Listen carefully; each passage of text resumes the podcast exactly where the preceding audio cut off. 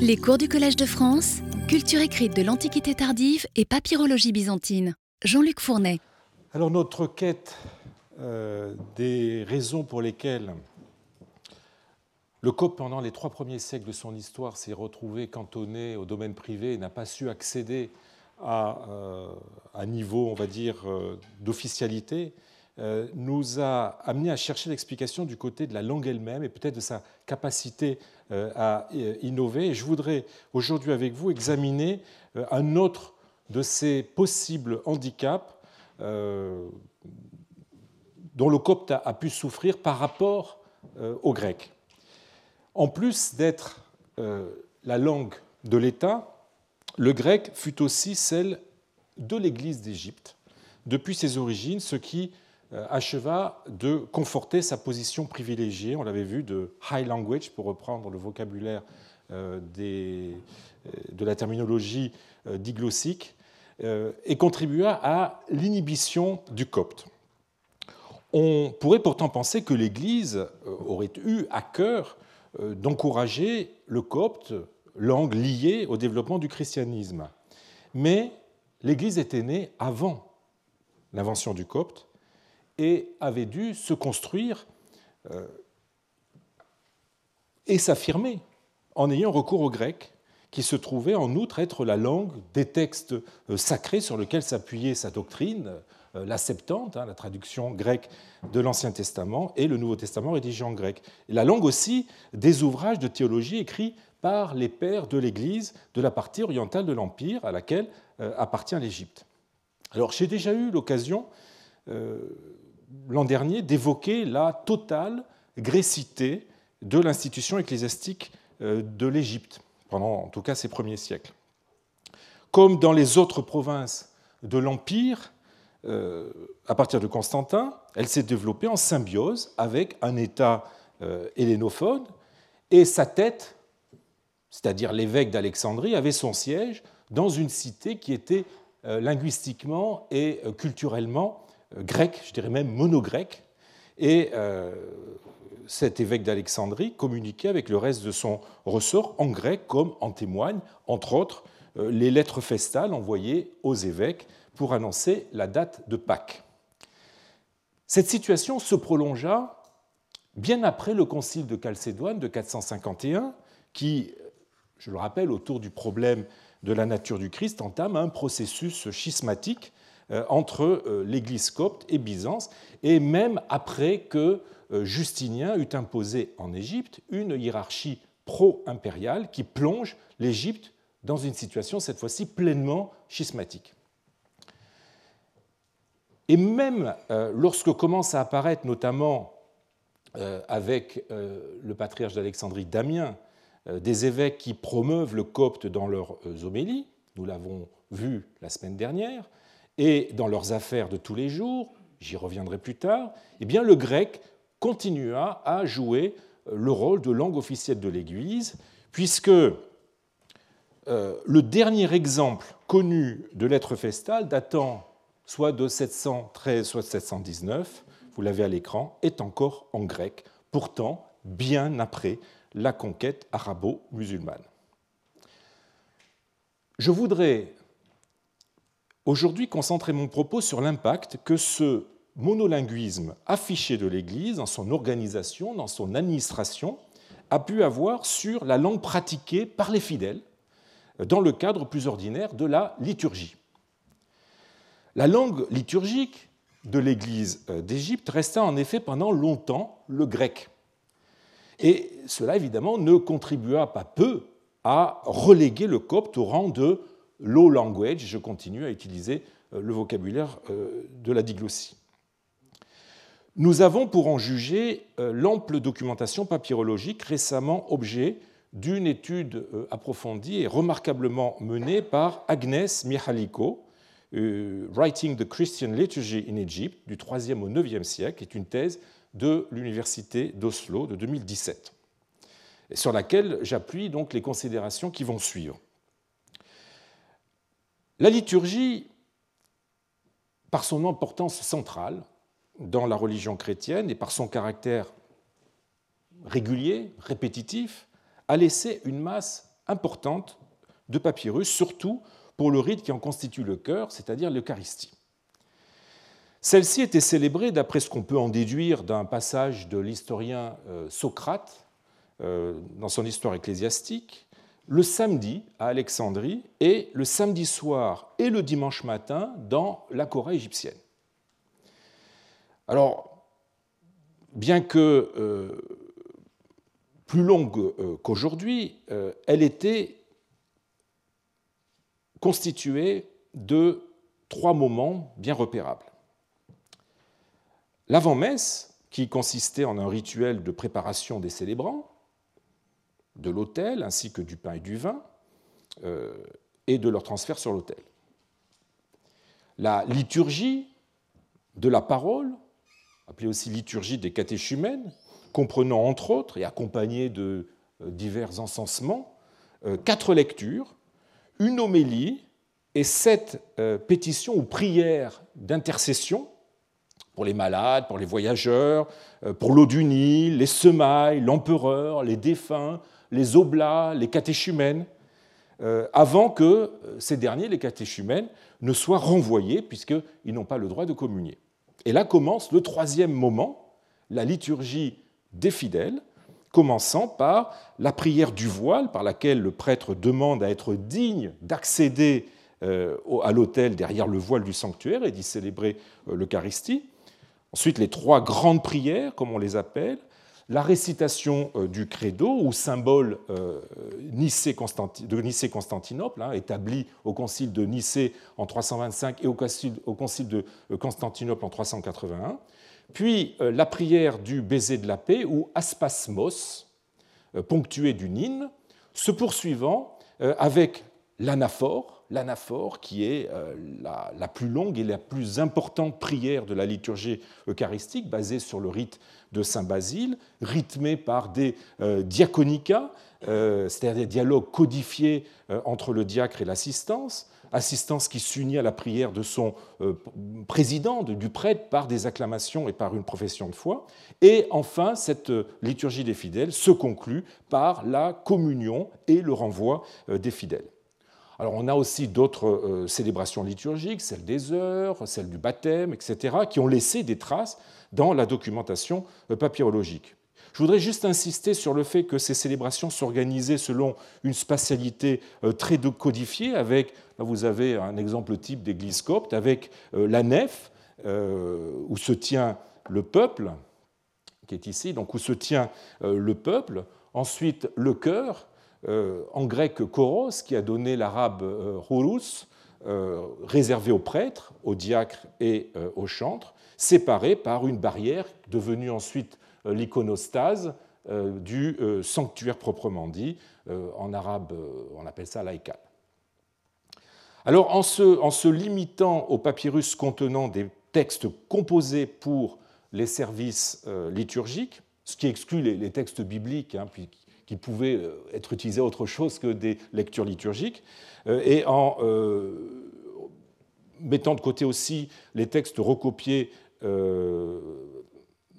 et en se concentrant plutôt uniquement sur des textes recopiés à des fins liturgiques, ce qui exclut les homélies dont les copies attestent un statut de texte littéraire et non plus liturgique, eh bien, Agnès Michaliko arrive à un total de 324 euh, unité euh, pour la période euh, qui va du IIIe siècle au IXe siècle.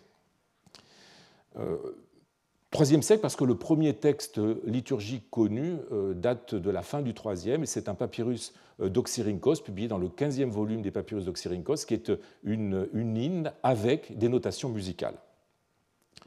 Donc ces 324 papyrus quand je dis papyrus, évidemment, je parle de papyrus en général, c'est-à-dire ça peut être des, des des parchemins, etc., des papiers, euh, se décomposent en trois catégories, et je laisse de côté euh, ce qu'on appelle les typica, qui sont des espèces de guides liturgiques euh, qui donnent par exemple les incipit ou le fil conducteur du service pour les desservants. Se décomposent en trois catégories. Tout d'abord, les hymnes les hymnes qui sont les parties en vers ou en prose destinées à être chantées. C'est de loin le type de texte liturgique qui est le plus attesté avec 219 unités, soit 68% des textes liturgiques trouvés en Égypte. Ensuite, il y a les prières, comprenant l'anaphore et les bénédictions.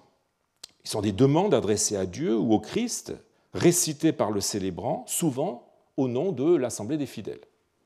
C'est le deuxième type le mieux euh, conservé, le mieux représenté, avec 78 unités, soit 24% euh, euh, des papyrus liturgiques. Pour la prière, d'ailleurs, je vous renvoie à une étude assez récente d'Anastasia Maravella, Christians Praying in a Greco-Egyptian Context, dans un, qui est une étude publiée dans un, dans un volume collectif de Tübingen 2014 intitulé Early Christian Prayer and Identity Formation. Enfin, troisième catégorie, les acclamations. Les acclamations, elles se présentent sous la forme de dialogue entre les diverses parties prenantes de la liturgie, c'est-à-dire le prêtre, euh, le diacre euh, euh, et les fidèles. Elles sont parfois indissociables des prières, ce qui ne permet pas toujours de euh, les comptabiliser à part. On a trois exemples euh, de papyrus inclus dans des prières et 13 copiés de façon euh, séparée, mais elles pouvaient aussi être indépendantes, comme dans le cas des litanies. On en a sept exemples, litanies qui sont caractérisées par une forme responsoriale et une construction parallèle dans lesquelles, d'habitude, un célébrant énumère les épithètes de Dieu ou du saint euh, ou des formules de louange adressées euh, à Dieu et ses saints, tandis que le peuple répond par euh, des phrases assez courtes, des demandes du type eleison. Aux acclamations se, se rattachent aussi ce qu'on appelle les diptyques, on en a quatre exemples, qui sont des longues listes de saints ou de défunts particulièrement révérés, comme les évêques, que l'on égrenait durant l'anaphore. Or, que nous disent ces trois types de textes sur la langue utilisée dans les services liturgiques de l'Égypte, de l'Antiquité tardive et du début de l'époque médiévale? Pour autant, dois-je dire, je fais une parenthèse, pour autant que euh, la langue de ces copies écrites corresponde à celle effectivement employée euh, dans les offices. C'est toujours le problème qu'on se pose avec euh, les papyrus. Eh bien, ces trois types de textes confirment le monopole du grec dans le cadre de la liturgie, avec, néanmoins des avancées du copte à partir du 6e, 7e siècle, selon la nature des textes liturgiques. Euh, et je laisse euh, de côté le cas très atypique de deux textes latins, qui sont vraiment deux exceptions dans la liste des textes liturgiques que nous avons, deux textes latins qui s'expliquent par euh, un usage extrêmement marginal du latin au sein de quelques communautés monastiques latinophones. On a entre autres un très beau texte, un psalmus responsorius, qui appartient à ce codex dont j'ai déjà eu l'occasion de vous euh, entretenir, le codex de Montserrat, euh, qui se trouve donc à l'abbaye de Montserrat et qui contient, qui pourrait provenir de ce qu'on appelle la, bibliothèque Baudemer. J'aurai l'occasion d'y revenir. Alors ben, passons en revue justement les trois catégories de textes liturgiques du point de vue de euh, l'utilisation des langues. Les prières, sont les premières à avoir fait place aux Coptes. Encore faut-il attendre le 6e, 7e siècle, euh, car pour les siècles euh, précédents, les huit témoins papyrologiques de prière que nous avons sont tous en grec, et même s'il est un petit peu hasardeux de trop solliciter ces plus anciens témoins du fait de leur petit nombre, on peut être tenté de penser qu'ils reflètent une période où les évêques, euh, avant tout hellénophone, sous la coupe directe du euh, patriarche d'Alexandrie, qui ne s'exprimait, on l'a vu, par écrit qu'en grec, avait la main sur le processus de composition et euh, d'édition des recueils de prières, comme l'a proposé encore il n'y a pas si longtemps que ça Achim Boudet. C'était en effet une époque marquée par des controverses théologiques hein, qui ne cessaient d'enflammer les conciles, euh, et où par conséquent il fallait faire attention à l'orthodoxie du contenu euh, des prières et veiller à ne pas utiliser des termes qui seraient susceptibles d'une interprétation euh, divergente ou d'une interprétation critiquable. Il était donc raisonnable que l'établissement de ces livres de prière, ces œcologues, se fasse sous le contrôle des prélats et ne soit pas laissé à l'initiative de simples prêtres qui, à cette époque d'expansion du christianisme se multipliaient dans des paroisses villageoises et qui ne devaient pas avoir souvent le bagage théologique, ni même, je dirais, intellectuel, pour intervenir dans la composition des prières. Je voudrais faire une parenthèse pour vous rappeler le cas euh, de saint Augustin qui se préoccupait de la mauvaise qualité littéraire et théologique des prières utilisées euh, par les prêtres d'Afrique du Nord euh, et qui tenta, à travers le concile d'Hippone de 393, d'imposer un contrôle sur les prières. Le concile de Carthage de 407 ira plus loin en interdisant tout simplement le recours à des prières qui n'auraient pas été euh, approuvées par le synode. Euh, en Égypte, euh, ce contrôle par l'épiscopat de langue grecque à cette époque pourrait donc expliquer que les témoins écrits des prières, qui nous sont conservés pour les deux premiers siècles, c'est-à-dire le 4e et 5e siècle, soient exclusivement en grec, sans que nous sachions réellement si les prêtres euh, villageois euh, n'étaient pas amenés à improviser euh, ou à traduire des recueils grecs, labellisés, dirais-je, dans la seule langue comprise par le gros de la population, c'est-à-dire le copte. Mais le seul fait que ces versions écrites qui circulaient soient exclusivement en grec est déjà l'indice du statut qu'on entendait officiellement donner aux Grecs dans la liturgie. Alors il faut, euh, je l'ai dit, attendre le 6e, 7e siècle pour que le copte euh, s'introduise dans les prières, comme le montrent les 13 euh, témoins papyrologiques datant de cette période. Le fait qu'aucun ne porte de date rend évidemment pas très aisé une chronologie plus fine. Vous savez qu'il faut attendre le IXe siècle pour que euh, les manuscrits liturgiques soient pourvus de ce qu'on appelle un colophon, c'est-à-dire cette petite note que le copiste a posée à la fin, donnant son nom et, la date de copie euh, du manuscrit. C'est donc avec euh, grande prudence que je souligne là encore la synchronie qui semble se détecter entre l'apparition du copte dans la prière d'un côté et la floraison littéraire de la fin du VIe et du début du VIIe siècle, dont j'ai parlé la semaine dernière, de l'autre. Le fait, comme on l'a vu, que les évêques issus euh, de milieux monastiques sont alors plus ouvertement coptophones et, euh, durant cette période et n'hésitent pas à imposer le copte dans l'exercice de leur ministère a créé probablement une dynamique euh, qui devait inévitablement conduire à coptiser le répertoire des prières liturgiques. Mais comme toujours, les choses sont beaucoup plus compliquées qu'il n'y paraît. Nous disposons de plusieurs dossiers de prière issus de contextes identifiables qui nuancent euh, les conclusions auxquelles semblent aboutir ces considérations diachroniques.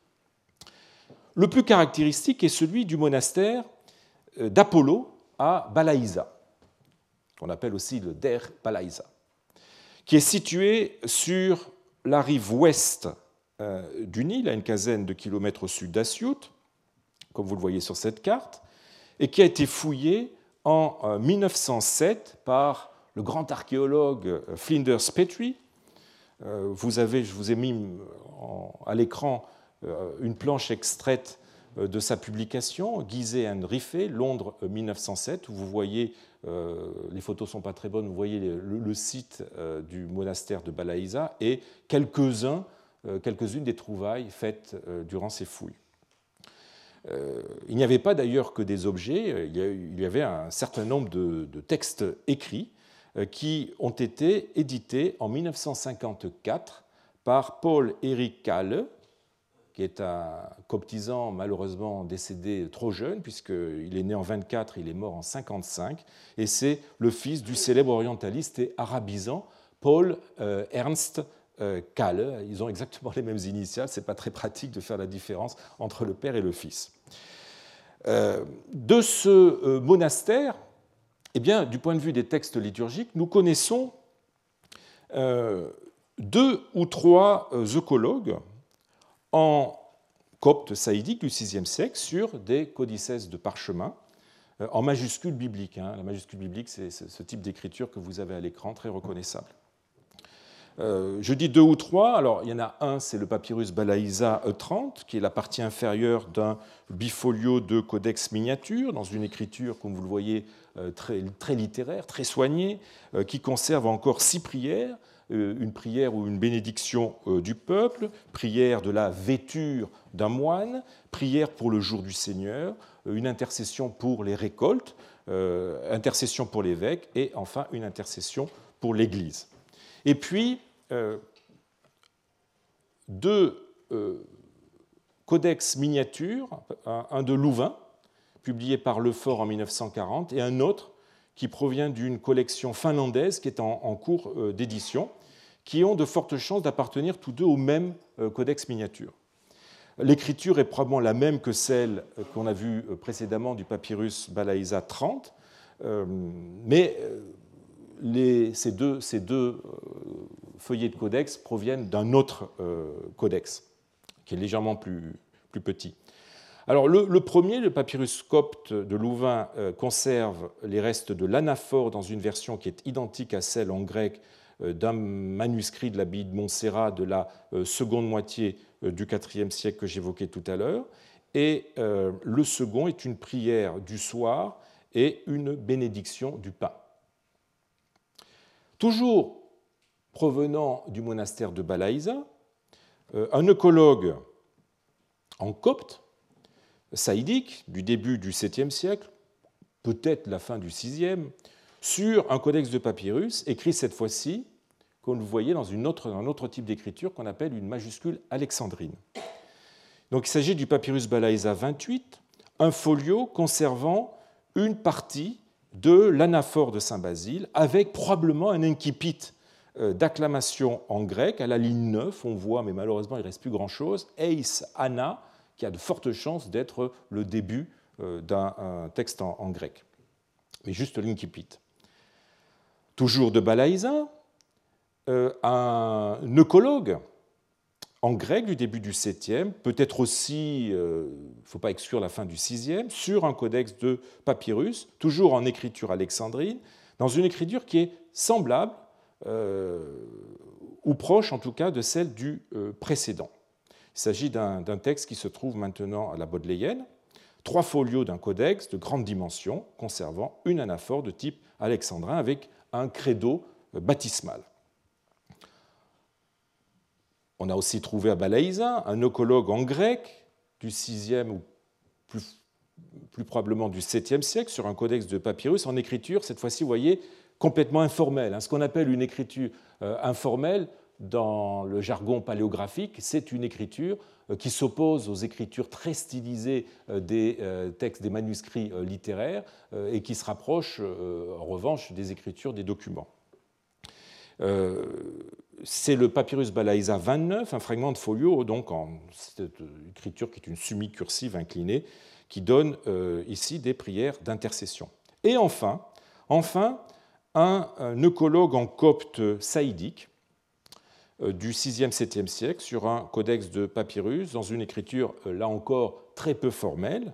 C'est le papyrus Balaïsa 412, un fragment de folio dans une onciale arrondie, qui n'est pas très régulière, comme vous le voyez, et qui est proche de l'écriture documentaire. Folio qui euh, donne euh, une prière de la fraction du pain et de l'inclinaison de la tête, hein, ce qu'on appelle la euh, képhaloclysia, avant la communion. Alors ces, ces sept ou huit pièces sont écrites tantôt en grec, j'utilise toujours le même code de couleur bleu pour le grec et rouge pour le copte, euh, toujours, euh, tantôt en grec, tantôt en copte, et nous oblige à conclure que euh, les célébrations liturgiques du monastère d'Apollo se faisaient dans les deux langues. On pourrait certes objecter que la datation approximative proposée pour ces textes, c'est-à-dire 6e, 7e siècle, couvre théoriquement deux siècles et plus d'ailleurs si l'on suit la datation de l'éditeur du papyrus Balaïsa 29 qui proposait 7e, 8e siècle, ce qui permettrait de suggérer euh, une datation plus tardive pour les pièces coptes et d'en induire que le copte euh, a remplacé le grec dans la liturgie de cet établissement monastique dans le courant du 7e siècle, selon une tendance que nous avons déjà eu l'occasion de dégager dans d'autres domaines. Mais, mais euh, on peut répondre à cette objection que le papyrus Balaïsa 28 en copte est vraisemblablement de la même main que le papyrus de la Bodléienne en grec. Et même s'il s'agit de mains différentes, elles sont tellement similaires que l'on a affaire à des copies qui sont très rapprochées dans le temps. Donc, usage concomitant du grec euh, et du copte. Mais euh, est-ce euh, suffisant pour conclure que les deux langues étaient utilisées contemporainement pour les offices liturgiques à Balaïsa. On pourrait avancer l'objection suivante que les témoins liturgiques coptes n'ont été que des traductions, n'ont pu n'être que des traductions, euh, que se seraient confectionnés ceux du monastère qui ne maîtrisaient pas le grec, langue qui, en vertu de la tradition, euh, aurait continué à être en usage dans les offices euh, liturgiques. Mais la codicologie et la paléographie n'étayent pas une telle hypothèse. Les copies euh, les moins formelles, qui pourraient donc correspondre à ces essais de traduction que se seraient élaborés les moines euh, non hellénistes pour, eux-mêmes, à titre privé, eh bien, sont euh, aussi bien en copte, c'est le cas du Balaïsa 412, qu'en grec, Papyrus Balaïsa 29. Tandis que les œcologues, dont la forme et l'écriture témoignent d'un soin porté à leur confection, qui est donc un indice probable qu'ils étaient destinés aux offices, eh sont eux également aussi bien en grec, c'est le cas du euh, papyrus de la Bodléienne, qu'en copte. Euh, je vous renvoie au papyrus Balaïsa 30, au papyrus de Louvain, au papyrus de la collection finlandaise et au papyrus Balaïsa 28. Par ailleurs, aucun des œcologues de Balaïsa ne se présente comme des recueils bilingues, donnant euh, des prières en deux versions. Autrement dit, on ne peut considérer euh, les fragments en copte comme des traductions d'une version grecque qui aurait seule fait référence. À n'en pas douter, euh, les divers œcologues de Balaïsa attestent bien l'usage concomitant du grec et du latin dans les offices liturgiques célébrés dans ce monastère à la même période. Et pourtant, ce, bilinguisme liturgique tranche sur le quasi-monolinguisme du reste de la documentation livrée par ce monastère. Les euh, nombreux papyrus documentaires, euh, qui sont plus à même, je dirais, d'illustrer la langue en usage dans la vie quotidienne, eh bien, sont à 85% en copte contre seulement 9 en grec. Alors il reste 6% qui sont euh, en arabe. Et, encore, et encore, les documents grecs émanent pour la plupart de l'extérieur du monastère, notamment de l'administration, comme on peut s'y attendre, avec notamment des entagia, c'est-à-dire des ordres de paiement. Vous savez, c'est un, type de document dont j'ai eu l'occasion euh, de parler il y a deux ans, euh, qui émis par le, gouverneur, les reçus, les comptabilités fiscales, euh, dont certaines sont sans aucun doute issues de l'administration centrale ou locale, et, tandis que les autres s'expliquent probablement, euh, enfin l'usage du, grec pour les autres s'explique euh, probablement par l'utilisation comptable que l'on faisait du grec. Hein, le, grec était et est resté pendant très longtemps la langue typique de la comptabilité. Ce qui concerne les activités du monastère, les papyrus qui concernent nos moines, eh bien, sont tous euh, en copte.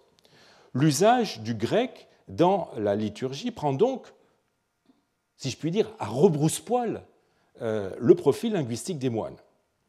Aussi, euh, ces, moines étaient-ils obligés d'avoir recours à des traductions pour comprendre les textes récités ou lus en grec durant les offices et euh, en témoigne euh, ce lectionnaire bilingue du Nouveau Testament qui est conservé par le papyrus Balaïsa 25. Hein, là, on a un passage de Matthieu. Vous avez la colonne de gauche à l'écran qui est en copte, tandis que sur le verso, c'est la colonne de droite à l'écran, vous avez un texte en grec. Puisque grec et copte étaient tous deux euh, usités au 6e, 7e siècle dans la liturgie en vigueur à Balaïsa, avant euh, d'expliquer la raison de la permanence du grec dans un milieu euh, majoritairement coptophone, qui est un problème à traiter avec l'ensemble des papyrus liturgiques, eh bien, il nous reste à nous demander selon quels critères se faisait la répartition entre les deux langues. Alors, nous n'avons rien pour euh, étayer une réponse qui soit argumentée. Mais euh, si le copte était bien la langue couramment employée dans la liturgie du monastère, euh, on peut supposer avec assez de vraisemblance, si le copte était la langue employée par les, par les moines dans la vie de tous les jours, on peut supposer avec assez de vraisemblance que le grec euh, devait être alors utilisé à l'occasion des fêtes ou pour des offices auxquels on aurait voulu conférer un lustre particulier, euh, par exemple euh, lors de la visite d'un personnage important, d'un prélat, etc.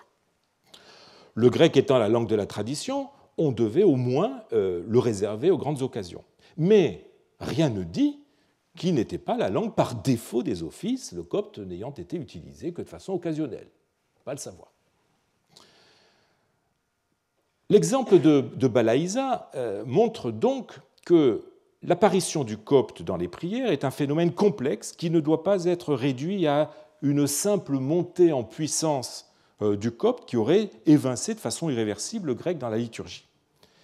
Euh, d'ailleurs, la permanence du grec dans les papyrus liturgiques, encore pendant de longs siècles, bien au-delà de la conquête arabe, montre que la coptisation de la liturgie n'a été que partiel euh, et que le grec, jusqu'au bout, est resté la langue admise euh, pour la liturgie.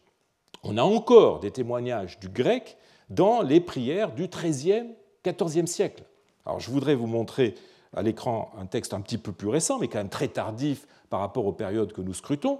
Euh, c'est un, texte du IXe siècle, en tout cas selon la datation qu'a proposée Agnès Mihaliko de ce, de ce papyrus. C'est un papyrus viennois, un extrait euh, de l'anaphore dans les Constitutiones Apostolicae, euh, qui avait été jusqu'ici, et c'est symptomatique, dirais-je, daté du VIe siècle. Comme si on ne pouvait pas imaginer que le grec soit utilisé encore au IXe siècle.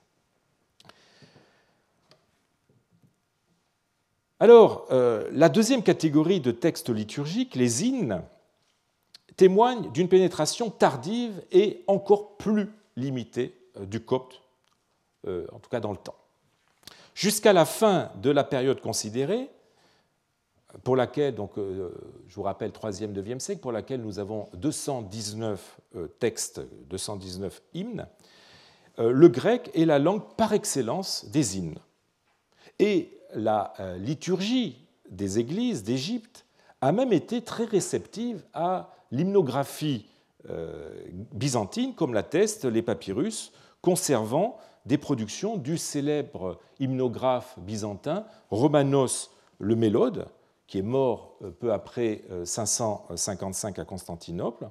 Et on a donc un certain nombre de euh, papyrus, 1, 2, 3, 4, je vous les ai mis à l'écran, datant de, Romanos le Mélode, datant du 6e, 7e siècle jusqu'au 8e, 9e siècle, soit bien après le schisme de Chalcidoine et sa radicalisation sous Justinien, ce qui montre bien que la scission entre Église d'Égypte et Byzance n'empêchait pas la circulation euh, des textes liturgiques entre les deux. Pourtant, pourtant bien quelques contre-exemples en copte sont connus dès le début. Je voudrais les passer en revue. Alors j'ai rapidement évoqué euh, le plus ancien, c'est le papyrus Scherling, euh, inventaire 127, euh, du IVe euh, siècle, euh, qui, donne la fin enfin, qui est la fin d'un rouleau de papyrus où le texte était présenté en colonnes. vous avez ici la traduction. seule la dernière est conservée et donc donne le texte d'une composition en copte armimique qui s'apparente à un psaume, hein, Alléluia, jugement du Seigneur à son peuple, qu'il soit un reproche pour vous, les désobéissants. Écoute, mon peuple, que je te parle, euh, quel est donc le mal que je t'ai fait, ou quelle est la douleur que je t'ai infligée, etc. etc. Effectivement, on est dans un texte qui ressemble à un psaume. Euh, alors, si le premier éditeur, euh, Louis Théophile Lefort, en 1939, avait renoncé à identifier l'auteur de ce texte, hein, reconnaissait, il lui-même disait, n'ayant rien trouvé qui corresponde à notre texte, nous lui donnons, faute de mieux, le nom de psaume, euh, eh bien, euh, plus tard, en 1947, euh, Eric Peterson a proposé d'y voir une composition de l'hérésiarque Hierakas, dont je vous ai parlé la semaine dernière, et dont on sait par Épiphane de Salamine qu'il avait fait des compositions en copte. Cette identification, je vous l'ai dit, n'emporte pas la conviction et n'a pas été retenue. Il n'en reste pas moins vrai que c'est la première composition hymnique en copte euh, connue. Mais euh, on peut se poser légitimement la question de son statut. Comme le fait remarquer euh, Agnès Mihaliko, si on ne retrouve pas dans cette pièce, enfin, on ne retrouve pas dans cette pièce aucun des principes accentuels ou d'organisation en cola qui caractérisent les hymnes liturgiques. Hein. Vous savez, les, vers, le texte était divisé en vers comportant le même nombre de syllabes accentuées. On a du mal à dégager dans ce texte une structure impliquant une interruption euh, régulière d'un refrain, refrain, au point qu'on peut se demander si cette pièce était réellement destinée à un usage euh, liturgique. Le support, d'ailleurs, euh, un, rouleau, euh, est assez impropre à un tel usage. On n'a pas d'exemple de rouleau liturgique, en tout cas de rouleau euh, utilisé de façon verticale. Les seuls rouleaux liturgiques que nous ayons sont sous la forme de ce qu'on appelle des rotuli. Un rotulus, c'est un rouleau qui est utilisé de façon verticale et forme qui se perpétue jusqu'au Moyen Âge et jusqu'en Occident, puisque euh, on a encore euh, des, rouleaux verticaux euh, utilisés, par exemple, dans le sud de, l'Italie, avec les fameuses exultettes. Aussi, est-on pensé, est-on tenté de, voir dans cette pièce soit une composition copte originale à usage non liturgique, soit la traduction en copte d'une composition grecque à finalité liturgique, ce qui expliquerait que sa forme ne correspondait pas euh, aux exigences du chant euh, hymnique liturgique. du, début du IVe siècle, probablement, date un autre papyrus, mais cette fois-ci bilingue, euh, que nous avons rencontré l'an dernier quand nous avons passé en revue les premiers témoins écrits du copte. C'est le papyrus qui s'élève 3, qui est maintenant déposé au musée Martin von Wagner à l'université de Würzburg. Ce euh, feuillet de papyrus donne sur une face un hymne euh, acrostiche en grec. Hein. Je rappelle que euh, les hymnes acrostiches, simplement les hymnes dont chaque vers commence par une lettre de l'alphabet, alpha, bêta, gamma, delta, etc. Donc une hymne acrostiche en grec qui est dotée d'une structure métrique. Et sur l'autre côté, eh bien, sa traduction en copte fayomique. Comme seule l'hymne grec est acrostiche et qu'elle est la seule à avoir, comme je le disais, une structure euh, rythmique, métrique, bien identifiable, eh bien il est certain, comme je vous l'avais dit, que la traduction s'est bien faite dans le sens grec-copte. Aussi est-il assuré que la traduction copte n'a jamais été utilisée dans un office? Euh, elle n'a été conçue probablement que pour aider un coptophone qui euh, maîtrisait mal le grec et qui souhaitait avoir une traduction euh, du texte grec. Il est vrai que euh, la version grecque de, ce papyrus est très très corrompue et que dans l'état du texte dont témoigne ce papyrus, eh bien, elle n'a pas pu être euh, non plus usitée telle qu'elle dans un contexte liturgique. Donc existe, si je puis dire, ce papyrus du point de vue de sa possible la signification qu'il pourrait avoir pour l'usage du copte en matière d'hymne. Aura-t-on plus de chance avec le papyrus suivant, qui date du 5e siècle, le Scheide manuscrit 144 de la Princeton University Library C'est un codex miniature de parchemin qui contient 238 folios, euh, donnant en version grecque puis copte, et copié dans une, dans une majuscule biblique très soignée, eh bien, l'évangile de Matthieu en copte et sur les feuillets restants ce qu'on appelle la grande euh, doxologie, c'est-à-dire un chant de louange qui commence par euh, Gloire à toi qui nous a montré la lumière, gloire à Dieu au plus haut des cieux et paix sur la terre, hein, doxa en upsistois theo, kai epiges eirené.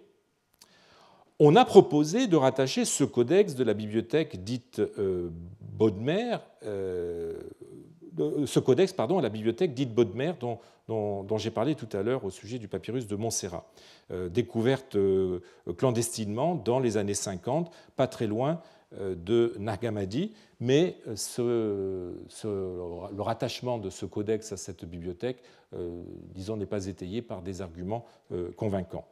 Le fait que la doxologie grecque se trouve sur les derniers feuillets restants du codex, où a été copiée l'intégralité de l'évangile de Matthieu, donne à penser qu'elle n'était pas destinée à une quelconque fonction euh, liturgique, mais qu'elle était plutôt conçue comme une conclusion à l'évangile qui se terminait ainsi sur les louanges euh, à Dieu. Quant à la traduction copte de cette doxologie, elle est copiée sur un cahier supplémentaire que le copiste a dû ajouter euh, à la suite, ce qui montre bien que loin de servir de remplissage, la version copte euh, était voulue comme un pendant du texte grec. Mais, rien ne garantit euh, que cette traduction ait été jamais chantée dans un office. Si le codex n'a pas une fonction liturgique, comme je viens de le dire, les, textes finaux qui se trouvaient, qu'il se trouvait contenir pouvaient provenir d'œcologues euh, c'est clairement le cas de la version grecque, mais rien n'indique que la version copte était en usage dans une liturgie de langue copte. Euh, il peut très bien s'agir d'une traduction faite euh, ad hoc. Et la position de celle-ci, qui se trouve après l'hymne grec, montre en tout cas que c'est le texte grec qui est jugé comme texte de référence. C'est aussi le, le cas d'un d'un papyrus provenant du monastère d'Épiphane. Alors, monastère d'Épiphane, je vous montre. C'est sur la rive ouest de Thèbes. je vous montre une carte euh, de euh, la rive ouest à l'époque byzantine. J'ai entouré l'endroit où se situe le monastère d'Épiphane. Eh bien, on a trouvé dans ce monastère euh, un codex de papyrus fait de huit folios huit folios qui ont été cousus euh, les uns aux autres pour former un quaternion dans lequel on a recopié deux hymnes acrostiches grecs, suivis chacune de leur traduction en copte, en plus de divers extraits en copte euh, néo-testamentaires, Paul, Jacques euh, et patristiques, Athanase d'Alexandrie et Sévère d'Antioche, ainsi que de, de, courtes phrases en version bilingue sur laquelle je reviendrai. Euh, le copiste a adopté euh, un style d'écriture typique des manuscrits liturgiques. Hein. Vous voyez une majuscule euh, penchée. Alors Anne Boudor, dans un article sur la copie et la circulation des livres dans la région thébaine au 7e, 8e siècle, publié en 2008, a même proposé d'y reconnaître la main d'un certain Marc, diacre puis prêtre, en même temps que copiste en activité, vers le début du 7e siècle, au topos, c'est-à-dire au saint-lieu euh, de euh, Saint-Marc à Gournette-Mouraille. Je vous remonte la carte de Thèbes c'est pas très loin du monastère d'Épiphane. Euh, donc topos de Saint-Marc, dont Marc fut l'higoumène. Et nous avons la chance d'avoir un ostracone de sa main faisant mention d'une éclipse solaire que l'on peut dater très précisément de 601, ce qui nous permet d'avoir une chronologie assez sûre de ce personnage. Eh bien, euh, Marc euh, a euh, laissé,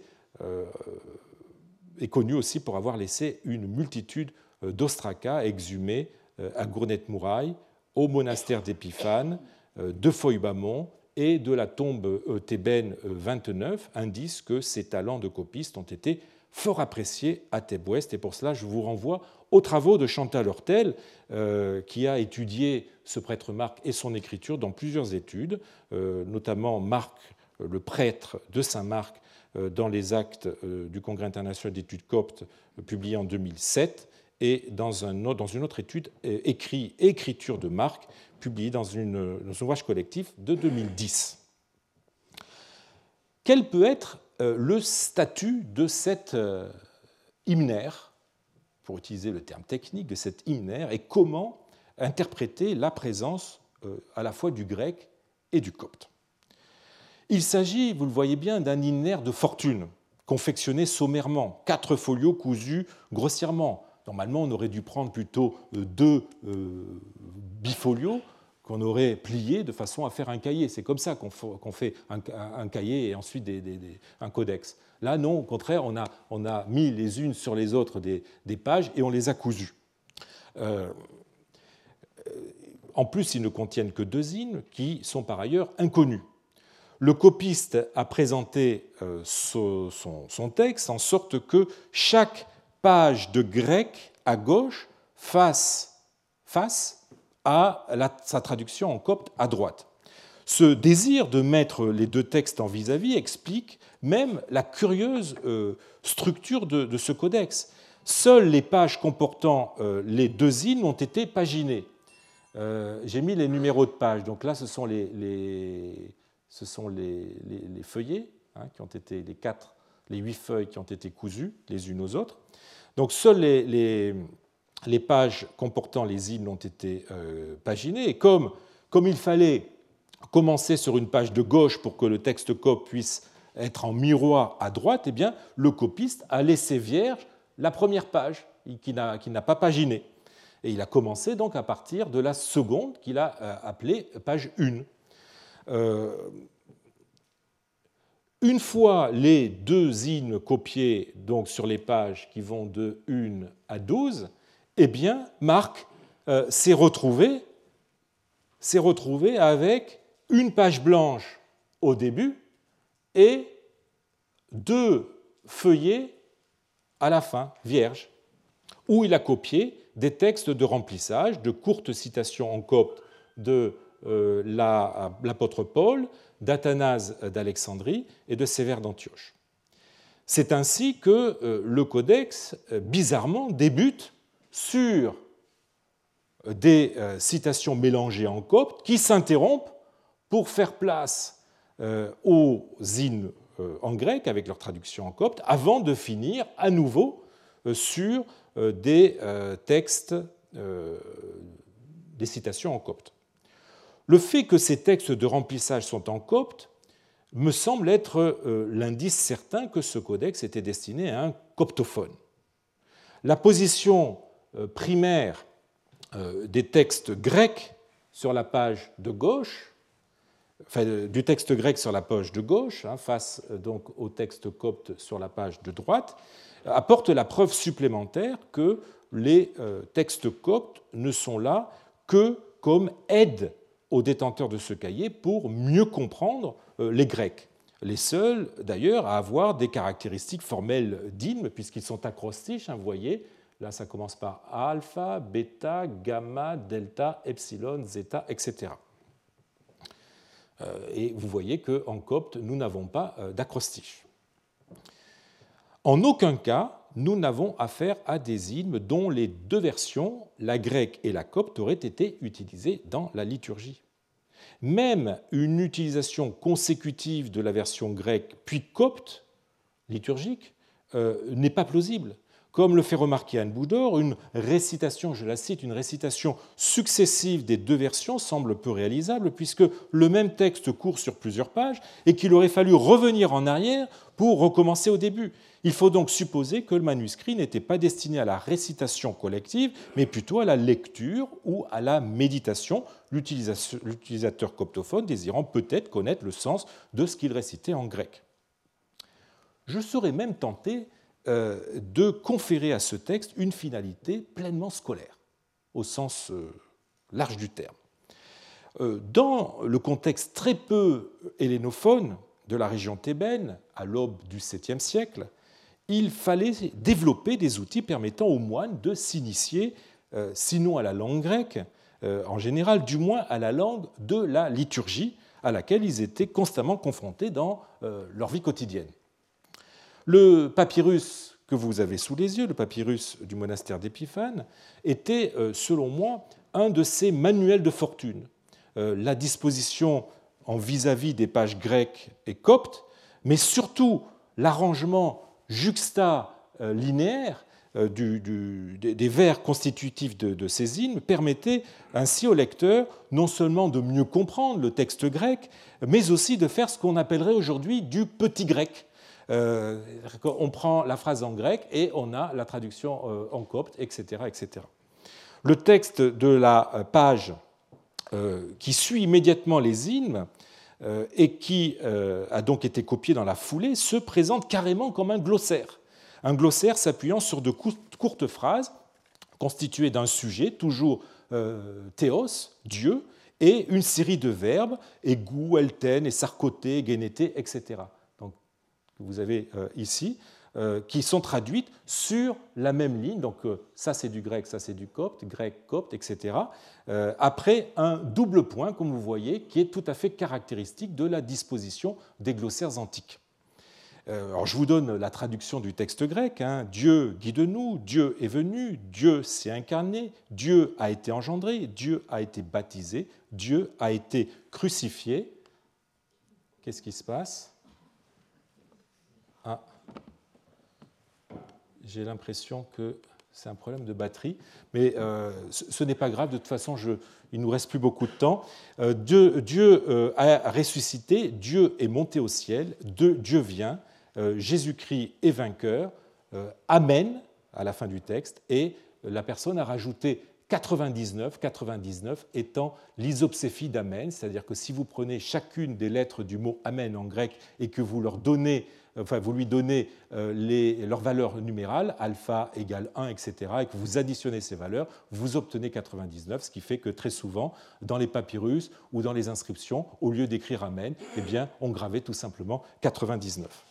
Euh, ces, ces, expressions euh, que je viens de vous lire appartiennent au vocabulaire de la liturgie et permettaient ainsi au lecteur de s'imprégner de ces locutions qui expriment le miracle de l'incarnation et de la résurrection du Christ, et qui peut-être été même utilisé sous forme d'acclamation dans la liturgie, euh, tout en l'initiant euh, euh, aisément au lexique grec grâce à une mise en page adaptée avec des phrases très courtes et le texte copte juste après.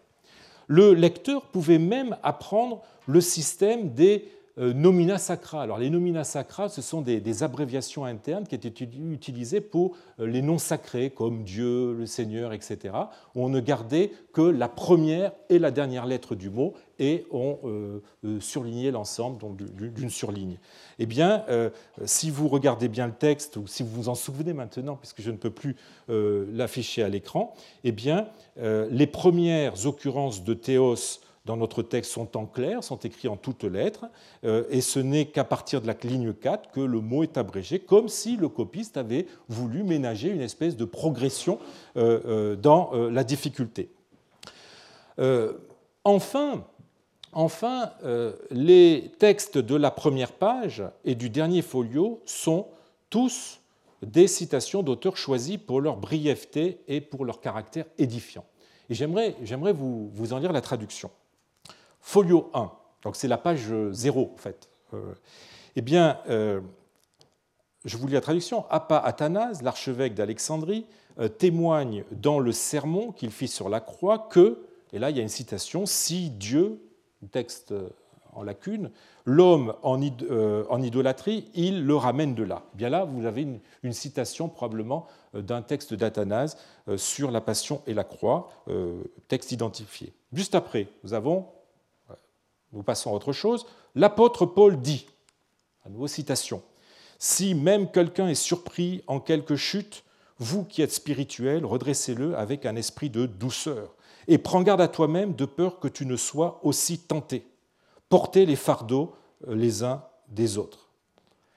Donc là, vous avez une citation de, Paul. Après, vous avez deux lignes dans une main différente et partiellement euh, lisible. Et ensuite, on va sauter à la deuxième partie du codex, où là encore on a ces textes de copte de remplissage, juste après les hymnes euh, grecs et coptes. Et là, je vous lis à nouveau la traduction. Appa sévère, l'évêque d'Antioche, dit Si un homme qui désire être ordonné désire honneur et luxe et non le ministère, laisse-le plutôt apprendre le métier de charpentier ou de forgeron ou un métier intellectuel. On continue avec l'apôtre Jacques. Je cite le texte, l'apôtre Jacques dit dans ses épîtres catholiques, la nouvelle citation de Jacques, Si quelqu'un s'égare loin de la vérité et que quelqu'un le ramène, celui qui aura ramené un pécheur de la voie où il s'égarait sauvera une âme de la mort et couvrira une multitude de péchés. Et vous avez immédiatement une autre citation de Jacques. Confessez donc vos péchés les uns aux autres et priez les uns pour les autres afin que vous soyez pardonnés.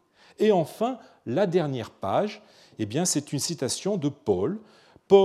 L'apôtre Paul témoigne dans ses épîtres romains, nous dit le texte, et là vous avez la citation, car les dons et l'appel de Dieu sont irrévocables, épître romains 1, 29. En cela, en effet, celui qui se repent sera ramené à la gloire dont il a chu, puisqu'alors les choses de Dieu restent fermement établies. C'est ton devoir maintenant de t'en rendre digne par la vertu ou de t'en éloigner par le péché. Voilà le contenu de ces textes de remplissage en copte. Eh bien, peut-être que vous aurez remarqué que presque toutes les citations, sauf la dernière, sont construites sur un même schéma. C'est-à-dire ça commence toujours par si, et après vous avez une principale. Euh, schéma qui n'est pas sans faire penser euh, aux cris, c'est-à-dire ces, sentences édifiantes que l'on prisait particulièrement dans l'enseignement euh, classique et qui pouvaient se présenter sous une forme de subordonné et de principal. Cela fait penser aussi à ces manuels de conversation qui circulaient et où l'on trouvait des phrases qui pouvaient aussi être construites selon, des, schémas binaires avec protase et apodose. Euh, bref, ce euh, manuscrit euh, ne nous apporte aucune preuve positive de l'usage du copte dans les parties uniques de la liturgie. Il faut, au contraire, à l'instar des autres textes bilingues, y voir le témoignage d'une connaissance déclinante du grec dans une région et à une époque où le grec persistait à être la langue de la liturgie, et du coup, le témoignage aussi des efforts euh, développés, euh, déployés euh, pour tenter de résorber cet écart croissant qui devenait sans cesse plus dérangeant pour ceux qui souhaitaient comprendre ce qu'il disait, le contenu des, rites liturgiques, tout particulièrement évidemment les moines. Alors il faut, attendre euh, les 8e, 9e siècles pour voir vraiment se développer euh, une hymnographie euh, copte originale dont les plus importants témoignages proviennent du Fayoum, du Fayoum, notamment du monastère de l'archange Michel à Hamouli, alors j'aurais bien voulu vous montrer un exemple de manuscrit, mais je le ferai peut-être la semaine prochaine. Euh, en tout cas, euh, c'est surtout du Fayoum que proviennent euh, ces hymnes coptes à partir du, 8e, 9e siècle. Est-ce un effet du hasard des découvertes ou est-ce le signe d'un dynamisme particulièrement prononcé d'un foyer de création fayoumique? Je laisserai les spécialistes répondre à cette question. En tout cas, ces hymnes coptes ont désormais une métrique accentuels propres, euh, et le cas échéant, ils ont des acrostiches euh, qui prouvent qu'ils ne sont plus de simples traductions du grec. Euh, ils ont d'ailleurs, ils arborent un, caractère narratif beaucoup plus prononcé que les hymnes grecs, ce qui, par ailleurs, ne les empêche pas d'emprunter à, ces derniers de nombreuses caractéristiques dans la forme, dans les thèmes, dans leur traitement, et peut-être aussi, mais ça on a du mal à le savoir, dans leur mélodie. En bref, euh, l'hymnographie copte a pris son indépendance et peut désormais se développer dans sa propre langue. Mais le grec n'en continue pas moins à être présent dans les recueils sous la forme de traductions, sous la forme de refrains, euh, indice que encore au IXe siècle, le grec pouvait être utilisé dans la liturgie en combinaison avec le copte, ou en tout cas dans les parties les plus courtes ou les plus répétitives. Voilà.